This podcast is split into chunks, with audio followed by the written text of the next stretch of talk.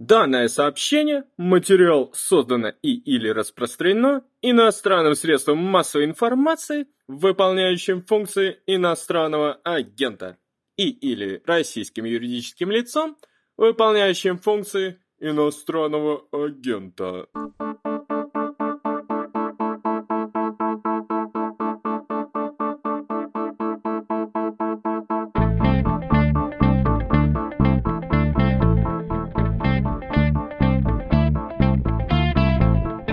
Здравствуйте, меня зовут Владислав Горин. Вы включили подкаст «Медузы. Что случилось?». Он посвящен новостям, которые долго остаются важными. Сегодня в выпуске. В Киеве говорят, что сценарий войны будет таким. Благодаря поставкам западного оружия удастся добиться перелома в войне и освобождения захваченных Россией территорий Украины. Это реалистично? Второй пункт. Что там, кстати, с поставками оружия Украине? В частности, что за ракеты, которые вот-вот поступят из США? Будут ли они бить по российской территории? И третье. Битва за Донбасс и контрнаступление украинских сил в направлении Херсона. Как можно оценить их? Скоро на все эти вопросы даст ответы военный эксперт Юрий Федоров. Но сперва, чтобы продлить сладкий миг ожидания, да еще и провести его с пользой, небольшая остановка, благодаря которой вы узнаете о мини-сериале в жанре подкаста. Полина, будьте добры, объясните сами. Привет, это Полина Галуева и подкаст «Пустая полка». Здесь я рассказываю о том, как Радио Свобода читала в эфире и издавала запрещенную литературу, заполняя таким образом пустые полки в домах советских читателей. Книга еще тепленькая была в Париже, а из Мюнхена уже шло в СССР. И я это слушал.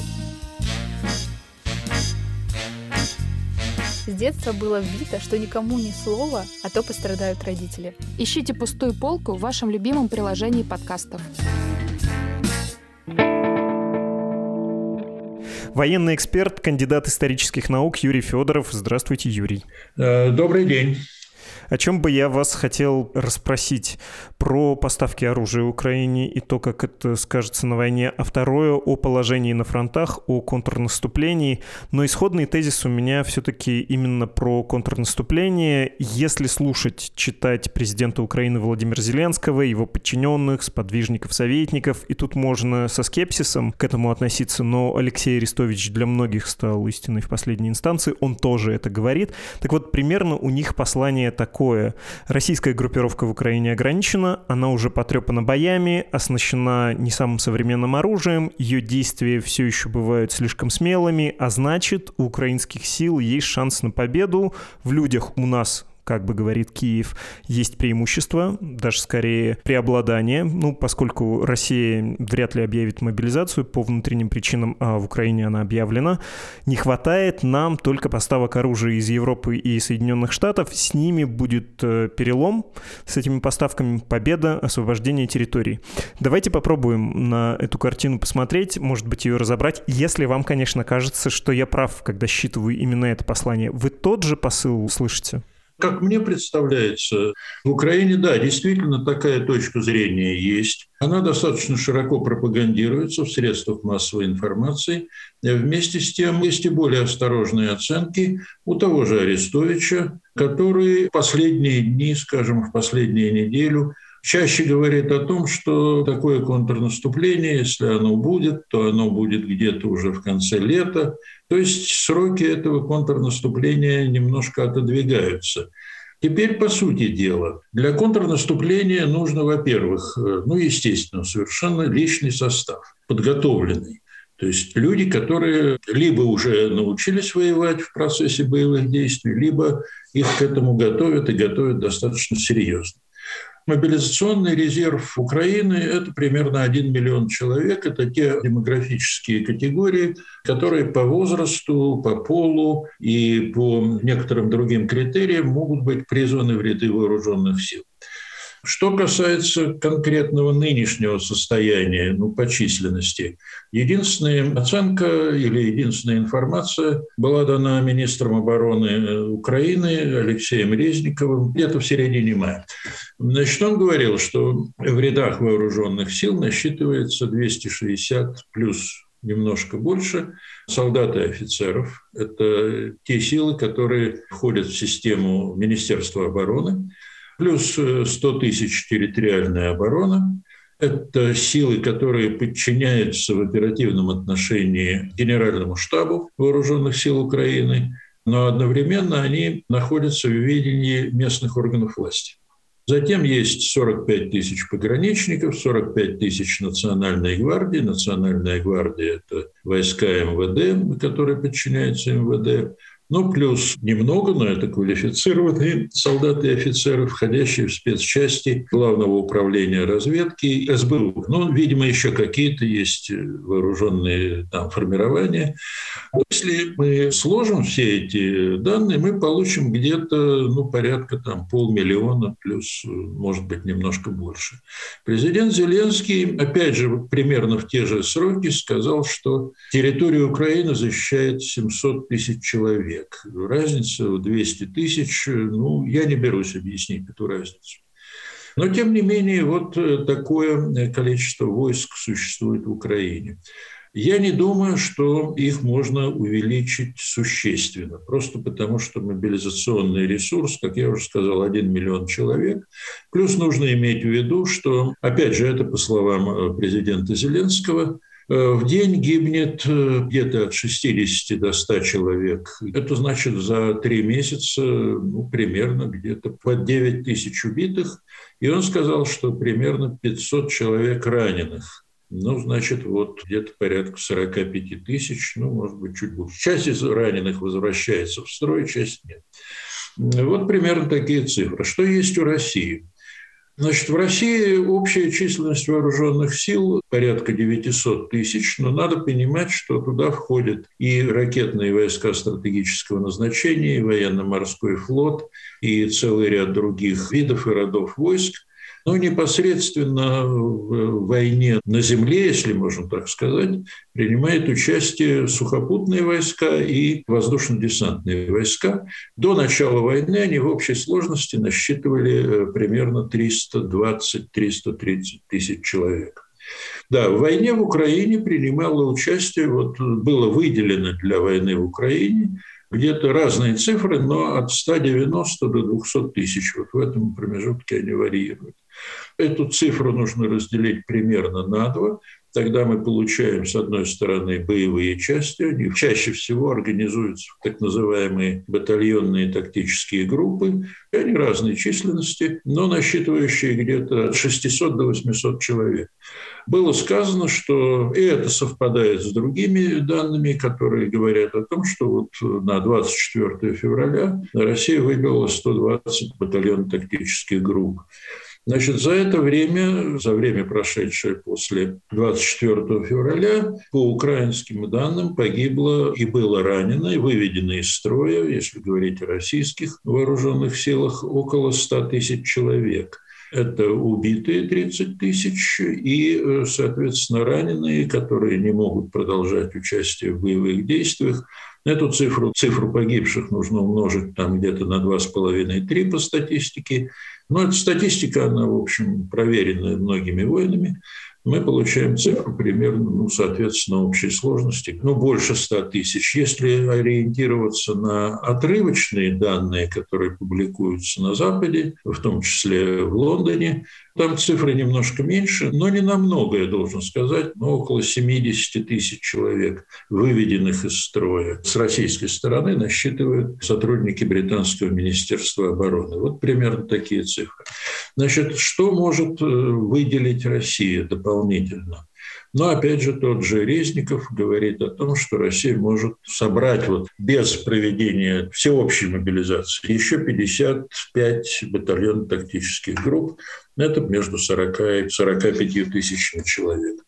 Да, и он же сказал, что сегодня против Украины воюет порядка 170 тысяч человек. Ну вот поставьте эти цифры, вы получите общее количество ресурсов, которые Россия может выделить если верить Резникову, но он опирается на профессиональный анализ, в общем, значит, порядка 210-220 тысяч человек. Что из этого следует? Значит, из этого следует, что по личному составу Украина и Россия примерно похожи. Ну, это примерный паритет. То есть ни та, ни другая сторона не обладает в общем какими-то решающими преимуществами над противником. Хотя на конкретно отдельных направлениях, э, ну, соответственно, конечно, могут быть сосредоточены войска, которые намного превосходят силы обороняющейся стороны. Вот такая, значит, по личному составу картина. По технике считается, хотя это довольно условные оценки, но тем не менее считается, что у России израсходована, по крайней мере, большая часть современных э, танков, бронетранспортеров и так далее, того, что называется тяжелые наземные вооружения, тяжелые вооружения сухопутных войск. Поэтому Россия, во-первых, снимает с консервации, ну, расконсервирует те вооружения, которые еще в советский период были поставлены на консервацию, где-то они в Сибири в основном, ну, к востоку от Урала находятся. И вот эти танки и там другие, естественно, другая техника, она доставляется в Украину, в том числе танки Т-62, это танки еще значит, хрущевского времени. Но они, в общем, могут стрелять, конечно, могут ездить, могут стрелять. В каком состоянии находятся, в общем, вот эти законсервированные вооружения, сказать трудно. Видимо, там есть какая-то часть более-менее приличном состоянии, другие требуется ремонтировать очень серьезно. Но тут никакой статистики нет. Это вся статистика, она закрыта. Да и точно, наверное, никто не знает и в самой России, в том числе люди, которые этим должны заниматься. Теперь о поставках э, вооружения в Украине. Источники в Киеве, в том числе тот же Арестович, ну, не говорят прямо, но дают понять, что у России, по крайней мере, на востоке Украины, но, видимо, и в других местах тоже, есть серьезное преимущество, как говорят военные, по огневой мощи, ну, прежде всего, артиллерийское вооружение. Соответственно, без э, того, чтобы получить э, серьезное количество вооружений с Запада, из Соединенных Штатов, из Европы, я не вижу возможности для того, чтобы украинская армия начала бы серьезное наступление. Теперь, что касается этих поставок. Ну, известно, да, принят в Соединенных Штатах закон о ленд-лизе. Ленд-лиз, я не знаю, ну, ваши читатели знакомы с тем, что это такое? Думаю, да. Это процедура, это не вооружение, понимаете? Это процедура принятия решений. Ну и принят э, закон, который позволяет президенту Байдену израсходовать на помощь Украине до конца бюджетного года, то есть до 30 сентября, 40 миллиардов долларов из которых половина идет на гуманитарные цели, на помощь финансовую и так далее. 20 миллиардов, считается, идет на военную помощь. Но в это включается, скажем, оплата тех поставок, которые Соединенные Штаты должны поставить, прошу прощения за тавтологию, своим союзникам, которые какое-то количество вооружений передали Украине, компенсацию уже бывших поставок, уже совершенных и целый ряд других э, расходов. Они необходимы, конечно, на обучение военных из Украины, на обеспечение там, разведывательных операций, ну и так далее. Собственно, на вооружение выделено, как я понимаю, порядка 6 миллиардов долларов. Но если вот разделить эти 6 миллиардов на 4 месяца, мы получаем примерно миллиард 250 миллионов в месяц. Так, в среднем, да? Это немного. Это чуть больше, чем э, стоимость поставок тех вооружений, которые были совершены в период с 24 февраля по конец апреля. Ну, примерно столько же в пересчете на месяц. Значит, что эти поставки в себя включают, пока не ясно. Известно, например, только, ну, это вот такая известная история, связанная с поставками ракетных систем залпового огня, о которых очень много говорят и в Украине, да и не только в Украине. Да, действительно принято такое решение, чтобы поставить э, значит, эти системы залпового огня, но с боеприпасами дальностью до 70 километров, чтобы Украина не могла всерьез обстреливать некоторые объекты на территории Российской Федерации. Сколько таких систем будет поставлено? Ну, вот этих вот самых пусковых установок, плюс боеприпасы, потому что сами пусковые установки, они без боеприпасов ничего не значат Боеприпасы дорогие, потому что это хорошие ракеты с системами наведения по GPS, высокоточные, соответственно. Они дорогие. Ну, видимо, речь идет о нескольких десятках. Стоимость самой пусковой установки от 4 до 5 миллионов долларов. Ну, вот можно посчитать, что ну, несколько десятков, видимо, поставят. Что касается поставок других вооружений, это неясно, непонятно. Но никаких данных нет. По моим представлениям, этого недостаточно для того, чтобы Украина смогла, скажем, до конца этого бюджетного года американского вести крупное контрнаступление по всем фронтам. На отдельных участках, да, это возможно. Если сконцентрировать силы, там, скажем, на юге страны, в районе Херсона, где существует некий плацдарм уже на западном берегу Днепра, вот это вот важно, это не всегда понимают многие, для Украины важно ликвидировать плацдарм на правом берегу Днепра, потому что этот плацдарм, он очень важен для возможного наступления российских войск уже летом куда-то там в сторону Николаева, а потом в сторону Одессы. Если можно, я про это еще потом спрошу, чтобы мы далеко не ушли от поставок оружия. Здорово, что вы объяснили про американские поставки, про последние заявления Байдена, про вот эти ракетные системы и про то, что это такое, как там есть вот это соображение не эскалировать, да, американцы, в общем, прямо говорят, мы не дадим сильно мощные ракеты, чтобы не было обстрелов по территории Российской Федерации. Непонятно, чем она ответит, да, в этом случае, чего она применит и поможет ли это деэскалации и снижению уровня этого конфликта, уровня жестокости в этом конфликте. Я хотел еще уточнить просто про поставки из Европы. Опять же, и киевские власти говорят про это, и, в общем, это и так понятно. Германия не особо интенсивно поставляет вооружение и больше, наверное, говорит про это, чем осуществляет. Франция недавно заявила, о, мы поможем Украине с тяжелыми вооружениями, но когда я пошел посмотреть, они что вообще там поставят? Я так и не не смог понять, что вот этот э, французский представитель, приехавший в Украину, пообещал, в какие сроки, когда и что. Что Европа поставляет? Значит, э, что поставляет Европа? Ну, вы знаете, тут точных данных нет, и, по крайней мере, полных данных нет, потому как, ну, во-первых, это все секретно, во-вторых, то, что попадает в открытые источники, это иногда бывают противоречивые данные. Значит, что поставила Франция? Франция поставила 7 гаубиц, дальнобойных, хорошие гаубицы, «Цезарь» называются, самоходные, 7 таких гаубиц. Германия, в общем, ничего не поставила из тяжелых вооружений. Италия несколько гаубиц э, поставила. Основные поставки были, э, это Польша, 200 танков, и еще, видимо, что-то еще, там какие-то гаубицы тоже. Чехия поставила около сотни танков и несколько реактивных систем залпового огня советского типа, но произведенных в Чехословакии в свое время. Кое-что поставила Словакия, один, по-моему, комплекс ПВО С-300. Ну, вот это основные поставки. Может быть, я чего-то и упустил, но, в принципе, это не впечатляет. Великобритания – вот тут лучше, потому что Великобритания поставила противокорабельные ракеты и поставила, ну, помимо легких вооружений, там всякие джевелины, стингеры и прочее, поставляется в большом количестве. Но с этими вооружениями невозможно вести наступление, это сугубо оборонительное оружие поставила ракеты или будет поставлять ракеты «Бримстоун». Это ракеты двойного назначения, противокорабельные и могут использоваться против наземных целей. Но это не проблема. Ракеты противокорабельные, они вполне могут использоваться против наземных целей, тут нет вопросов. Ну вот, собственно, и все.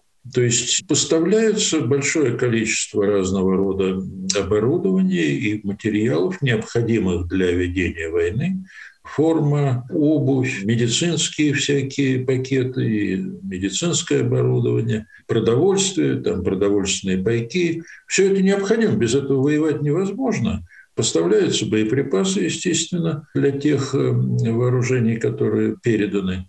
Но это не то оружие, с помощью которого можно вести серьезные боевые действия. Я имею в виду наступательные действия. Вот в результате сложилась такой паритет, такая патовая ситуация, когда с поставками вооружений Соединенных Штатов, которые уже идут, естественно, и будут идти дальше, Украина может, ну, как я представляю себе, может срывать крупномасштабное наступление, скажем, где-нибудь на юге или в других местах, но вести собственные наступательные действия она вряд ли сможет. Как говорил помянутый вами уже министр обороны Украины Резник, э, Россия перешла к войне на истощение. Ну, видимо, не одна Россия. В общем, такой характер сейчас приобретает этот конфликт. Я вас прервал, когда вы говорили про наступление в районе Херсона. Мне, как не эксперту, казалось, что это своего рода отражение битвы за Донбасс. Ну, то есть, когда Россия сосредоточила свои и подконтрольные ей силы ЛНР, ДНР в районе Донбасса, там ведет, кажется, достаточно успешное наступление не без потерь, но в общем продвигается, при этом ослабило, естественно, другие направления, и вот туда, не встречая серьезного сопротивления, может продвигаться украинская сторона, украинские вооруженные силы. Я не прав, да? Там на самом деле под Херсоном серьезно. Нет, вы абсолютно правы. Именно так оно и обстоит. В таком случае есть ли шанс э, плацдарм, о котором вы говорили, занять украинским силам и сорвать продвижение потенциальное, которое там на следующем этапе может развернуться? Шансы есть, а вот э, будут ли они использованы и как, никто не знает. Но шансы, конечно, есть. Собственно, вот эта вот логика, когда Россия стягивает основные силы по политическим причинам в Донбасс, на восток Украины, естественно, появляется возможность для активных действий на других направлениях. Значит, там же, кстати, где близко к Донбассу, в Харьковской области, там начинаются наступательные такие операции небольшие в районе Изюма, это юг Харьковской области. Ну, там, если будет успех у Украины, то там можно окружить какую-то вот группировку российских войск, которые там находятся. Или перерезать пути снабжения тех войск, которые находятся в районе Лимана. Ну, вот так вот, вот и будут эти качели продолжаться какое-то время. Какое? Ну, один бог знает. Но лето, по крайней мере, может быть периодом военных действий без решающих успехов той или иной стороны. Битва за Донбасс не может стать э, решающей победой, и решающее преимущество не может дать Российской Федерации и ее квазисоюзникам. Нет, эта битва за Донбасс, она очень важна для России в политическом отношении не в военном, в политическом отношении, потому что Путин провозгласил одной из главных задач российских вооруженных сил, вообще России в этой войне, обеспечение безопасности вот этих народных республик в административных границах Донецкой и Луганской областей. То есть если российские войска не выйдут на эти административные границы, но тогда в России могут возникнуть вопросы, а что, собственно, добилась российская армия в течение трех с половиной-четырех месяцев войны? И это серьезный вопрос. Это значит провал весенней кампании, по сути дела. Политические цели не достигнуты. Ну и тогда возникает вопрос, что делать дальше. Понятно. Скорее уже подводя итоги, боюсь, немножко попрошу вас повториться, отвечая на магистральный вопрос, возможно ли украинское контрнаступление. Мы отвечаем сейчас нет. А что для этого нужно? Насколько на порядок, на один нолик в миллиардах э, долларов увеличить поставки тяжелого вооружения Украине ее западными союзниками или что? Ну, я не берусь называть какие-то цифры, потому что важны не доллары, важны те системы оружия, которые поставляют. Ну, допустим, если, скажем, будет поставлено 30-40 вот этих вот МЛРС или Хаймарсов, их нужно, я думаю, ну, как минимум 150-200 для крупного наступления. Поставлено порядка 150 приличных гаубиц, да, французских, американских, там, каких-то еще, итальянских – ну, порядка 150. Их нужно, я думаю, в 3-4 раза больше для того, чтобы уверенно наступать, имея преимущество в огневой мощи. Дальше нужна хорошая противовоздушная оборона, потому что без этого наступающие войска будут расстреливаться сверху, авиацией. Да? Пока поставлен один комплекс ПВО С-300 из Словакии. Разговоры о том, что будут поставлены какие-то западные комплексы, даже такой, скорее, тактической ПВО. Это немецкие гепарды, там есть французские, есть британские, есть американские тоже системы, но примерно похожие на российские варианты, там Тунгус, Коса и так далее. Они, в общем, неплохие и для тактических целей годятся. Но пока это разговоры. То есть, может быть, достигнуты договоренности об их поставке, может быть, нет.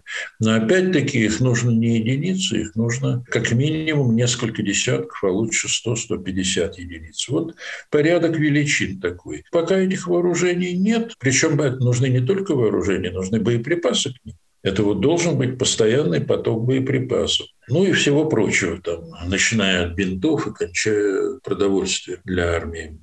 Ну, вот такая ситуация. Я не вижу в перспективе, в течение лета вот возможности для массированного контрнаступления украинской армии. Таковы факты, на мой взгляд. По крайней мере, те, которые известны. Спасибо за оценку. Второй, тоже уточняющий, но одновременно итоговый вопрос про вневоенные факторы. Вы про это начали немножко говорить. Вы сказали, что внутри России могут возникнуть вопросы к Владимиру Путину. Мне кажется, что никто ему таких вопросов не задаст. Он построил достаточно жесткий политический режим, чтобы не звучало таких вопросов. Но есть экономический фактор. Я слышал оценку, она кажется достаточно разумной про то, что Россия вот в таком виде может воевать год-два, и не особо критично это скажется на ее бюджете. Денег хватит вот еще примерно на этот срок. У Украины, понятно, тоже есть свои и финансовые, и политические ограничения. Если говорить про то же наступление, Зеленский не раз повторял, что наступление значит жертвы. И это, безусловно, для него фактор ограничивающий подобного рода операции, как он там сказал, шаг за шагом будем освобождать. Самое главное — жизнь жизни беречь, да? Какие факторы вневоенные кажутся вам наиболее существенными для развития этого конфликта? Ну, экономические факторы, понятно. Но здесь я бы сделал одно уточнение. Когда говорят о российских, там, скажем, валютных резервах, поступлении валюты в Россию, которая сокращается, но тем не менее имеет место.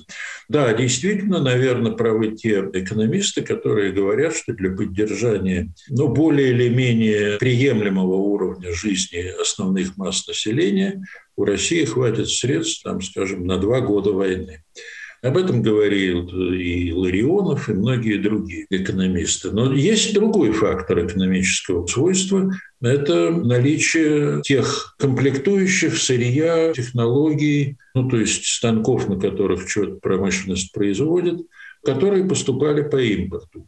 Значит, импорт высоких технологий в Россию резко ограничен. Да, Китай что-то может поставлять. Западные страны, видимо, ну, я не могу сказать, что они полностью прекратили экспорт в Россию, но резко его сократили.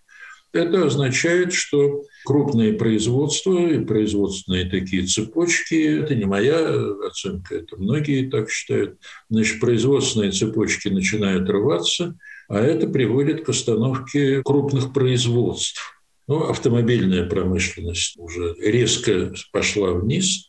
То же самое будет связано с целыми отраслями машиностроения, ну, под отраслями машиностроения, ну, энергетического, транспортного там и так далее. Компенсировать это поставками из Азии частично можно, но не полностью.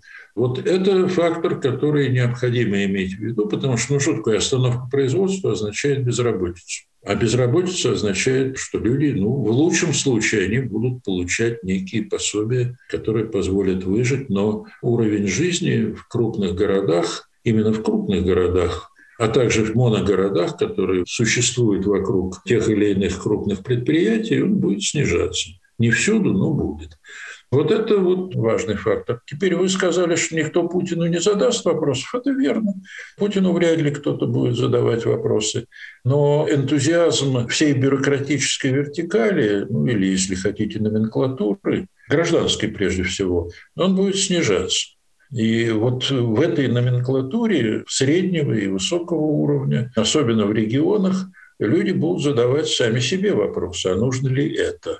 Главная опора, если можно так сказать, режима – это не только силовики, но и гражданская административная система. И когда там начинают задавать такие вопросы в массовом порядке, это уже значит, что режим слабеет. Насколько это понятно в Кремле, я не знаю. Кое-кто, наверное, понимает.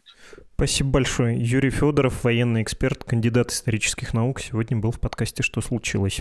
Спасибо вам.